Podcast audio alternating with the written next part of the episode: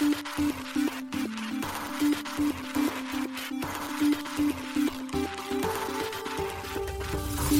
しい経済ニュース。この番組では現当社のメディア新しい経済がブロックチェーン仮想通貨フィンテックに関する日々のニュース解説を平日毎日音声コンテンツでお届けしています。そして新しい経済ではブロックチェーン仮想通貨に関するニュース解説記事やインタビュー記事学習記事などのたくさんのコンテンツを掲載しております。ぜひ新しいひらがな経済漢字で検索してメディアもチェックしてください。そして LINE 公式アカウントではメディアの更新情報を配信しております。LINE 公式アカウントにもぜひご登録ください。この番組は株式会社フィナンシェの提供でお送りします。フィナンシェはスポーツチームやエンタメプロジェクト DAO などのトークンを購入して支援ができる新しいクラウドファンディングサービスです。サッカー J リーグ野球バスケなどのプロスポーツチームをはじめ映画やアイドルインフルエンサーなど100以上のプロジェクトのトークンがフィナンシェで購入できます。さらにトークン購入者はプロジェクトに応じたキャンペーンの参加や NFT などの特典も、ぜひ iOS や Android でフィナンシェのスマホアプリを入れて新たな応援体験を味わってください。あなたの夢がみんなの財産になるフィナンシェ。現当社新しい経済編集部の高橋です。はい、本日は8月18日金曜日です。今日のニュースいきましょう。シバリアムがメインネットローンチ、資金がロックされたままネットワーク停止へ。パフィンのクリプタクトがオープンシーに対応、NFT 取引を自動損益計算。テザー社がオムニ、クサマ、ビットコインキャッシュ SLP の USDT サポート終了へ。コインベース、カナダでの USDT、RAI 取引を月末から一時停止へ。オープンシーがロイヤリティ強制ツールを廃止、クリエイター手数料の支払いをオプション制へ。セキュリタイズ暗号資産投資プラットフォームオンランプ買収へ。米マスターカードが CBDC への取り組み強化へ、リップルらと協力し、プログラム結成も。コンセンシスイーサリアムレイヤー2、リネアのメインネットローンチを完了。一つ目のニュースは、シバリアムがメインネットローンチ、資金がロックされたままネットワーク停止へというニュースです。ミームコイン柴犬の開発チームがイーサリアムのレイヤー2スケーリングソリューションシバリアムのメインネットを8月17日にローンチしました。しかし、その後にブリッジされたトークンがロックされたままネットワークが停止し、数時間の間トランザクションが確認されていないことが明らかとなっています。現在ネットワークにアクセスするための RPC にアクセスできない状況が続いており、17日14時42分のトランザクションを最後にトランザクションが生成されていません。また、シバリアムに対してブリッジされたイーサリアムなどのトークンは現在回収する方法はなく、コミュニティは混乱しています。また、この問題が発生してすぐにプロジェクトがディスコードでのユーザーの発言をブロックしたことも確認されています。シバリアムは柴犬エコシステムの基盤となるブロックチェーンです。イーサリアムのスケーラビリティ問題及び取引手数料の削減により分散型アプリケーションと取引のユーザーエクスペリエンス向上を目指しています。柴犬はドージコインをモデルにして作られたイーサリアム基盤のミームコインです。ミームコインとは一般的に明確的な目的や内容、裏付けがなく、ソーシャルメディアのトレンドで価格が動いているトークンのことです。シバリアムは今年1月にはベータテストネットをリリースしており、テストネットはおよそ2100万人のユーザーを集めました。なお、コンセンサスメカニズムにはデリゲーテッドプルーフオブステークを採用しており、ブロックチェーンのバリデーターがトランザクション処理の促進及び新しいブロックの生成を行います。バリデーターになるためには、柴犬エコシステムのガバナンストークンであるボーントークンを1万枚以上同ブロックチェーンにロックアップする必要があります。柴犬コミュニティは今年の夏をシバリアムの夏とし、8月15日からカナダのトロントで開催されているブロックチェーンフューチャリスティックカンファレンス、イーサトロント及びイーサウーマンにタイトルスポンサーとして参加しました。今回のメインネットローンチは、開発者のシャイトシ・クサマ氏によるこれらのイベントの時期に合わせてシバリアムを正式にリリースする可能性が高いという説明通り実施されました。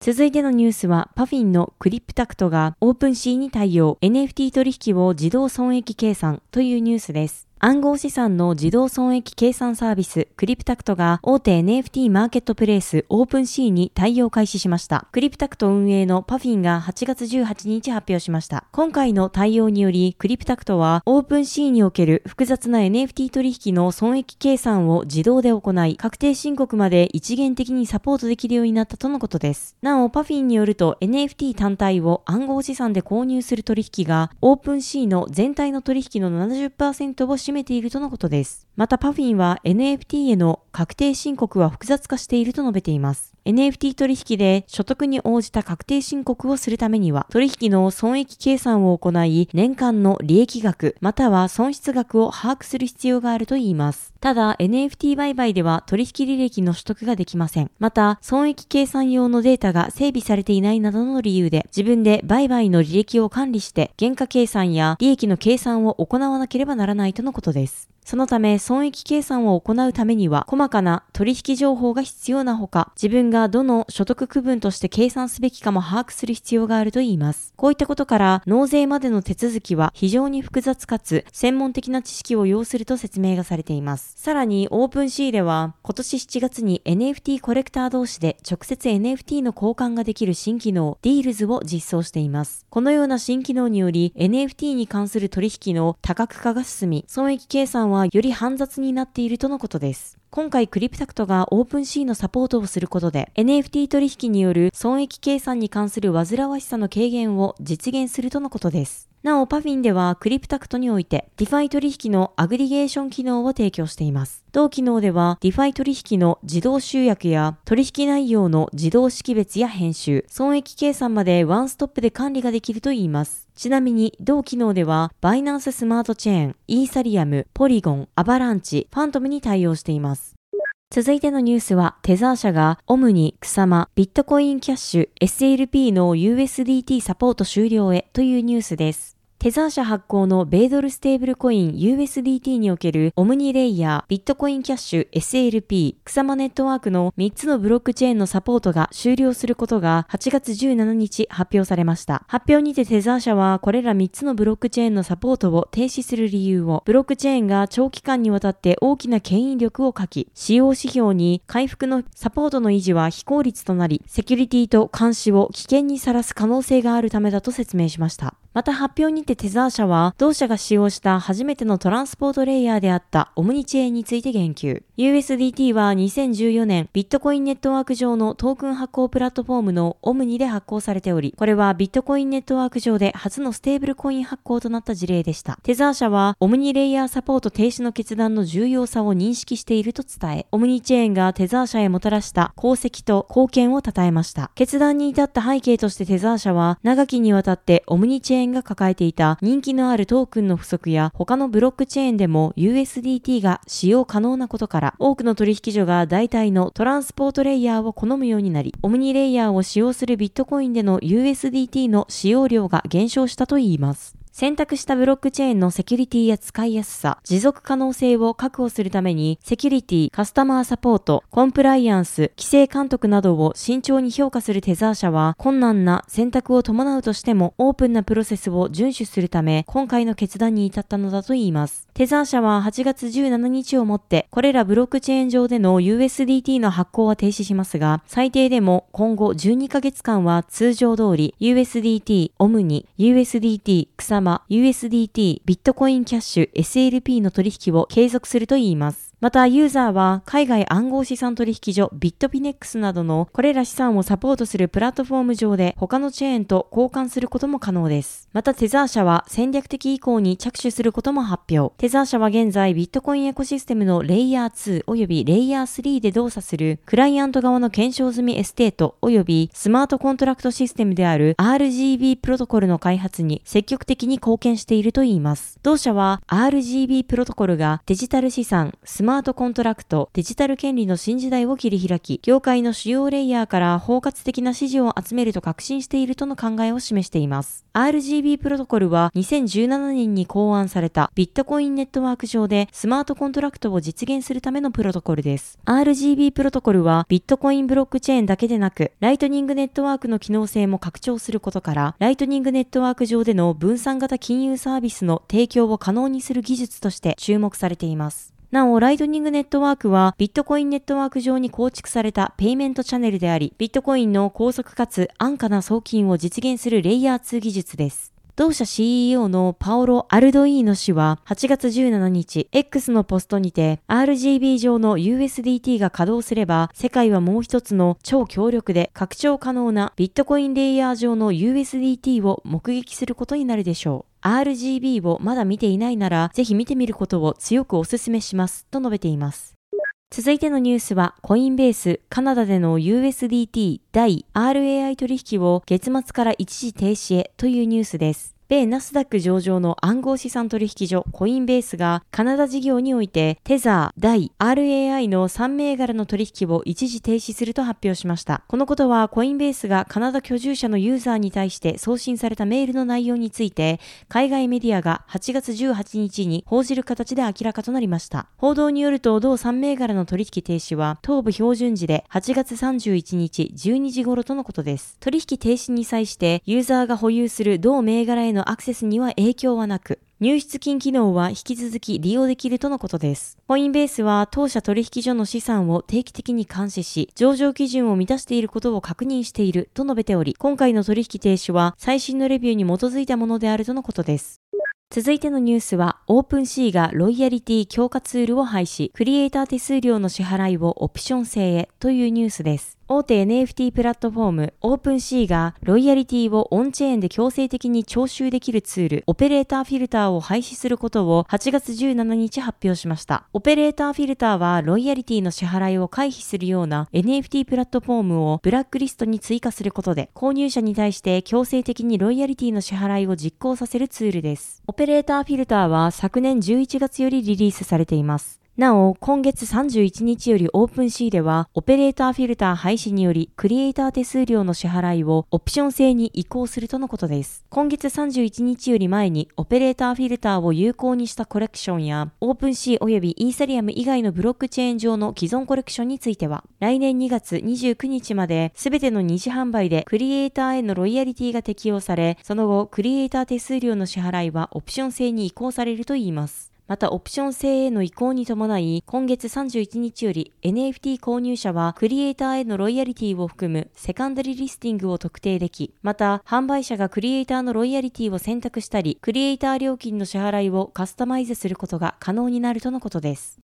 続いてのニュースは、セキュリタイズ暗号資産投資プラットフォームオンランプ買収へというニュースです。デジタルアセット発行プラットフォーム運営のセキュリタイズが暗号資産投資プラットフォーム提供のオンランプインベストを買収する予定だと8月17日発表しました。発表によれば今後オンランプインベストはセキュリタイズの子会社として事業を継続し、セキュリタイズの製品を既存の製品に統合していく予定とのことです。買収取引は数日中に完了する見込みで、取引条件は明らかにされていません。この買収により、登録投資顧問 RIA が顧客へプライベートエクイティ、プライベートクレジット、セカンダリー、不動産など、オルタナティブ投資分野へのトークン化された投資をオンランプインベストメントのダッシュボードを通じて即座に提供できるようになるとのことです。RIA はセキュリタイズのオルタナティブ投資ポートフォリオに直接アクセスできるようになることで、オルタナティブ投資運用会社の機関投資家向け株式クラスを顧客に提供できるようになり、最低投資額や手数料が下がり、流動性にアクセスできるようになるとのことです。なお、オルタナティブ投資とは、上場株式や債券といった伝統的資産と呼ばれるもの以外の新しい投資対象や投資手法を指す言葉で、具体的な投資対象としては、農産物、鉱物、不動産などの商品、未公開株や金融技術が駆使された先物、オプション、スワップなどの取引が挙げられます。オンランプインベストの創設者兼 CEO であるエリック・アービン氏は、より多くのアドバイザーが顧客のためにオルタナティブ投資を選択するようになるのは、この利点が明確だからだ。セキュリタイズは、より低い最低額、より低い手数料、流通市場を通じた出口流動性の可能性を提供することで、トークン化は投資分野における主要なプレイヤーとなり、すべての金融専門家がこの変化を受け入れることができるようにすることが不可欠だと述べています。また、セキュリタイズとオンランプインベストは今年3月に提供を発表しています。オンランプインベストの RIA は、プライベート投資のトークン化を進めるセキュリタイズの提供するプライベートエクイティのフィーダーファンドにアクセスできるようになるといいます。なお、セキュリタイズは昨年9月、米プライベートエクイティ大手 KKR のヘルスケア投資的成長ファンド2の一部の持ち分をトークン化しています。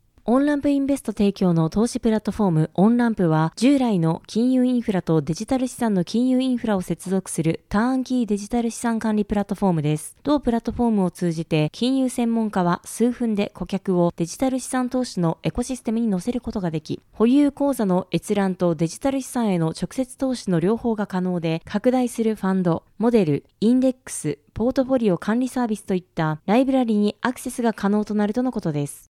続いてのニュースは、米マスターカードが CBDC への取り組み強化へ、リップルらと協力し、プログラム結成もというニュースです。決済大手の米マスターカードが中央銀行デジタル通貨 CBDC について議論し、理解を深めるため、ブロックチェーン及び決済技術プロバイダーら7社とパートナーシップを締結し、CBDC に関するプログラムを結成すると8月17日発表しました。発表によるとマスターカードは CBDC の利点と限界、そして安全でシームレスかつ有用な方法で CBDC を購入する方法について議論する CBDC プログラムへパートナーシップを締結しした企業を参画させるといいます。マスターカードのデジタルアセット及びブロックチェーン部門の責任者であるラジ・ダモダラン氏は、このプログラムはこの分野の主要企業とのコラボレーションを促進し、イノベーションと効率化を促進することを目的としていると説明しています。また CBDC プログラムの初期メンバーは、フィンテック企業の米リップル、デジタル資産カストディの米ファイアーブロックス、Web3 ウォレットのメタマスクを提供する米コンセンシス、デジタルアイデンティティ技術プロバイダーのイデミア、トークン化資産のソリューションプロバイダーのフルエンシー、デジタルアイデンティティコンサルタントの A、コンサルハイペリオン、セキュリティ技術グループのドイツギーゼッケ